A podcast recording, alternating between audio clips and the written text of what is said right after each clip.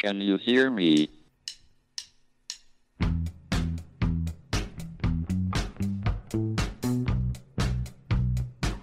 Houston, we have a problem. It's one small step for man, Now I am become death, one giant leap for mankind. the destroyer of worlds. Eureka! Nos Bastidores da Ciência, um podcast da Molecular JE. Olá a todos, bem-vindos a mais um episódio do podcast Molecular nos Bastidores da Ciência, um podcast da Molecular JE, a junior empresa do Departamento de Química da Faculdade de Ciências e Tecnologia da Universidade de Coimbra. Hoje temos connosco o Alexandre Oliveira. Obrigado, Alexandre, por estares presente e por teres aceitado o nosso convite. Eu é que agradeço o convite. É sempre uma oportunidade de falar sobre, o, sobre pronto, o que uma pessoa anda a fazer.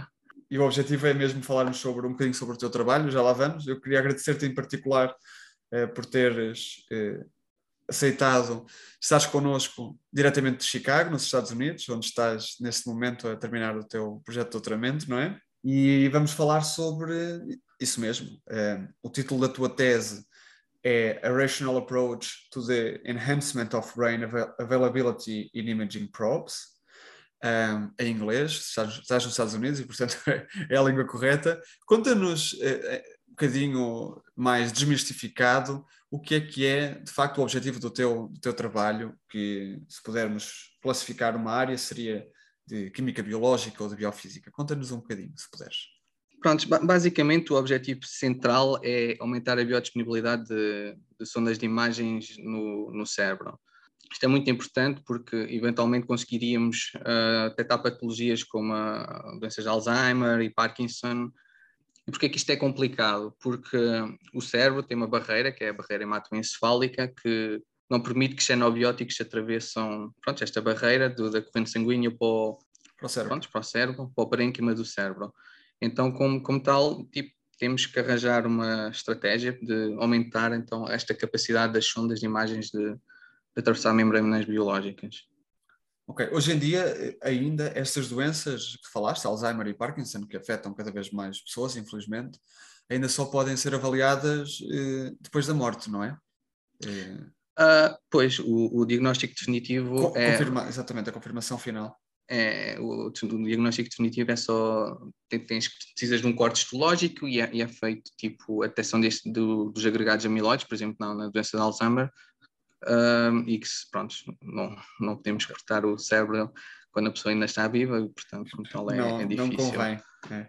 Então, de facto, de alguma forma, eh, o objetivo da tua, do teu trabalho é eh, abrir caminho para que possa haver uma, um diagnóstico definitivo ainda durante a vida, não é? É, a ideia, a ideia é essa. Já, a verdade é que já existe, ah, já começa a existir algumas, algumas ah, alternativas, tipo, no meu caso, nós estamos interessados tipo, em agentes de contraste, que são utilizados em imagiologia de ressonância magnética.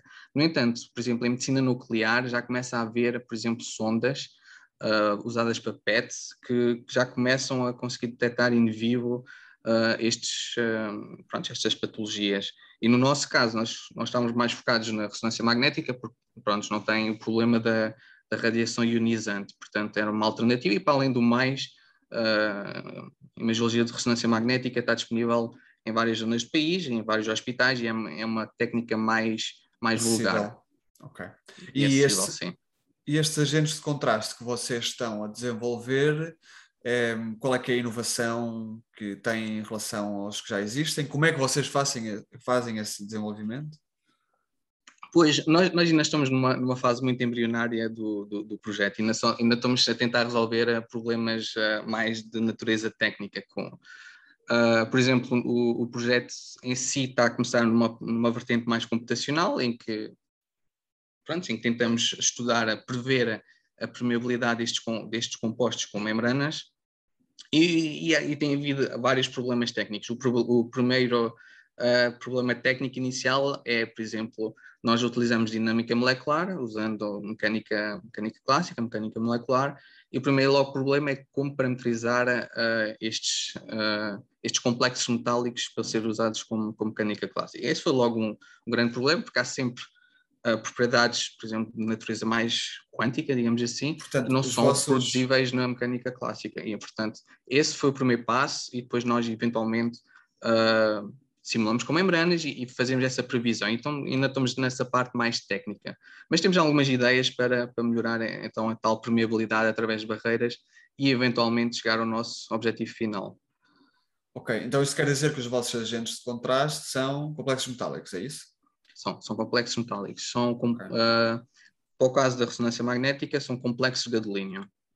Ok. Uh, E portanto, o que vocês fazem é, ainda antes de testar experimentalmente numa verdadeira barreira hematoencefálica, estão a fazer testes computacionais que, obviamente, são muito mais rápidos e permitem estudar um conjunto de compostos muito maior do que se estivesse a fazer em laboratório propriamente dito. É assim? É, sim, di- diria, diria que sim. Se bem que já, já tentamos fazer algumas ah, experiências, ah, o nosso modelo de barreira hematoencefálica, digamos, não- não podemos lhe chamar assim, mas ah, encapsulamos o agente de contraste em, em lipossomas e vamos ver depois no final quanto é que atravessa os tais lipossomas. Ah, e, e fazemos esta testa. Neste momento estamos no, no agente de contraste mais básico, que é o GD-DOTA, que está que é o DOTAREM, que está, está disponível comercialmente e já é usado no, ah, na clínica. Ah, e, e estes agentes de contraste, deixa-me só referir que eles são muito usados para verificar tal ah, se a barreira hematoencefálica está intacta. Se a barreira hematoencefálica não estiver intacta, ah, intacta, como por exemplo nos tumores, ela atravessa e por isso é que nós ah, detectamos os, os tumores mais facilmente com agente de contraste. Ah, e portanto, nós neste momento estamos a encapsular este- esse complexo nos lipossomas e depois no final vemos quanto é que atravessou. No nosso caso, até usamos o ICP-MS para detectar o metal.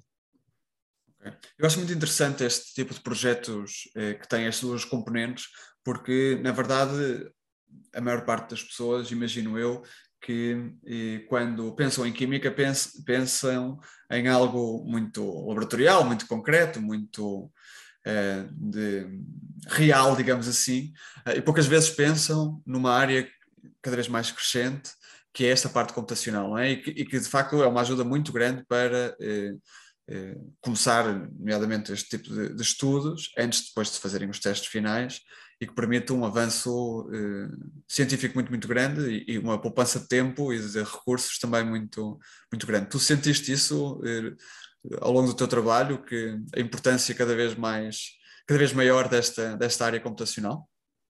É, é, sem dúvida. A parte computacional é, é cada vez mais importante e está, está a ter grandes desenvolvimentos.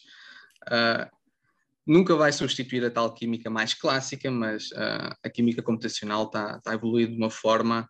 ah, até, até há pouco tempo, não sei, há alguns meses, a Google conseguiu prever o, o folding correto de proteínas. Pronto, isto é, isto é um, um desenvolvimento fabuloso. Inacreditável, sim. Já não, já não precisamos de ir para o, para o laboratório obter os, os, cristais de proteínas e, e depois fazer o raio-x. Depois demora vários meses e aqui eles, eles conseguiam prever em, em meia dúzia de horas a, a estrutura. Portanto, okay. e com inteligência artificial. E, portanto, o caminho da química computacional está-se está a fazer e, eventualmente, começa-se a desenvolver campos de forças melhores e vamos cada vez estudar uh, sistemas mais complexos por exemplo, aqui no, no grupo de Chicago, onde, aqui, onde, onde, estou, eles, por exemplo, já simulam cápsulas do vírus do, do HIV, portanto, okay. Já, já, já há muita aplicabilidade nesta química mais computacional e já se prevê coisas interessantes. Portanto, para além de conseguirmos prever cada vez melhor aqueles que, aquilo que são os sistemas químico, químicos e físicos, conseguimos também prever cada vez sistemas maiores, não é? E isso é uma mais-valia porque aumenta a possibilidade de aplicarmos a questões reais, nomeadamente a questões biológicas, em que eh, normalmente as moléculas são muito grandes e a interação depois com os, com os receptores do nosso organismo também exige uma complexidade bem maior. Sim, sim, é... sim. O, o, os sistemas de estudo vão, vão, vão ser cada vez maiores.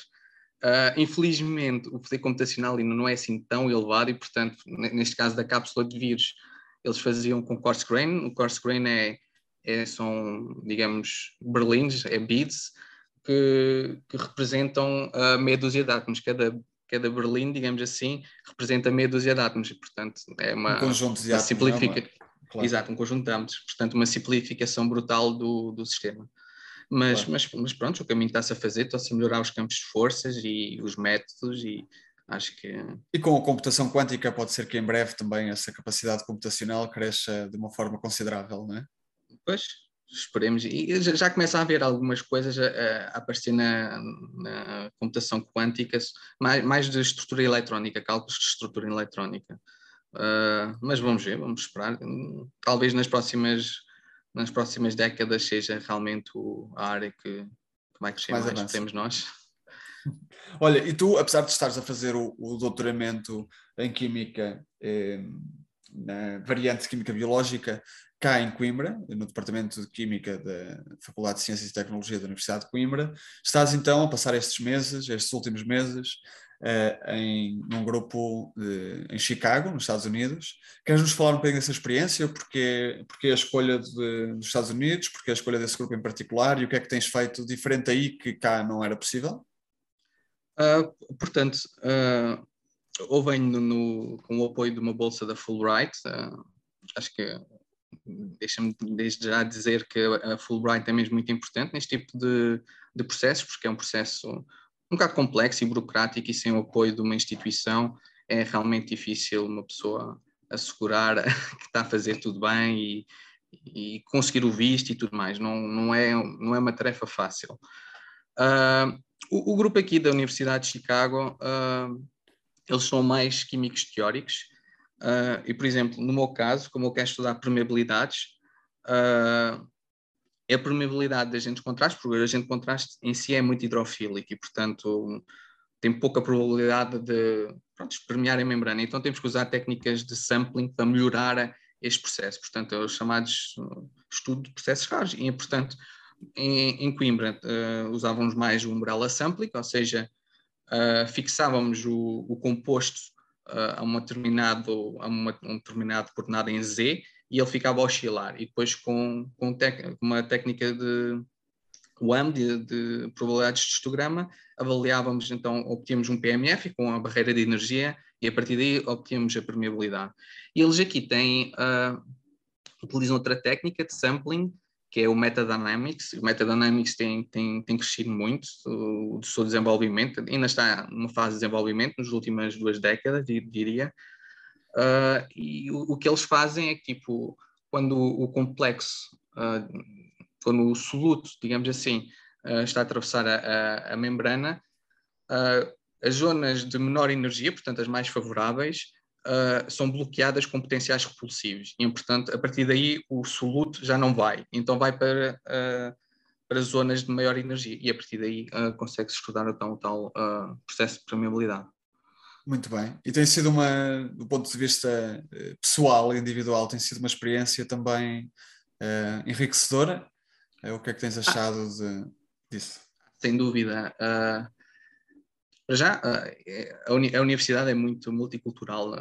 Uma pessoa aprende o que é que se faz em vários sítios do mundo. Uh, existe mesmo muita, muitas zonas da Europa, da Ásia, da, uh, e portanto uh, uma pessoa aprende pronto, com, com essas pessoas, visões diferentes, éticas de trabalho diferentes também são há, há, há, pronto, também há, há esse facto. Aqui os americanos são muito mais digamos, trabalham muito mais do que, do que nós. Não é que sejam mais produtivos, mas eles têm sempre as tais 60 horas semanais de trabalho. Okay. Uh, nós estamos habitados aos 40. Uh, não estou não a dizer que se é, se é, melhor ou pior, mas, mas é diferente. mas, mas, é diferente, é diferente, é, é outra, outra postura na vida, digamos assim. Muito bem. Olha, Alexandre, nós agradecemos-te mais uma vez por teres aceitado o nosso convite e por teres estado a partilhar um bocadinho da tua experiência do projeto de doutoramento connosco aqui hoje.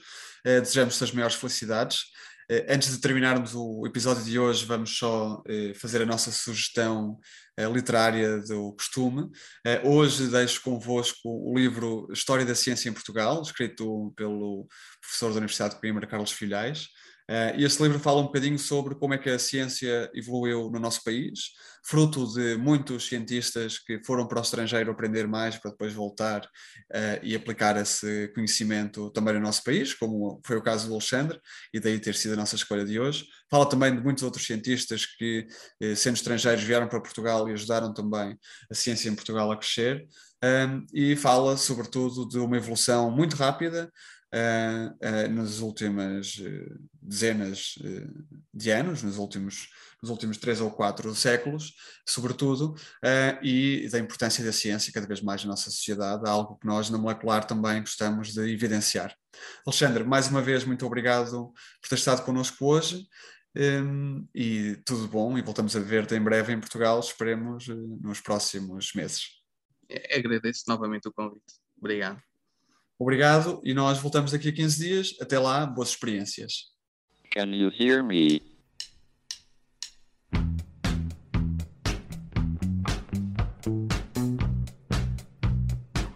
Houston, we have a problem. It's one small step for man, Now I am become death, one giant leap for mankind. the destroyer of worlds. Nos Bastidores da Ciência, um podcast da Molecular JE.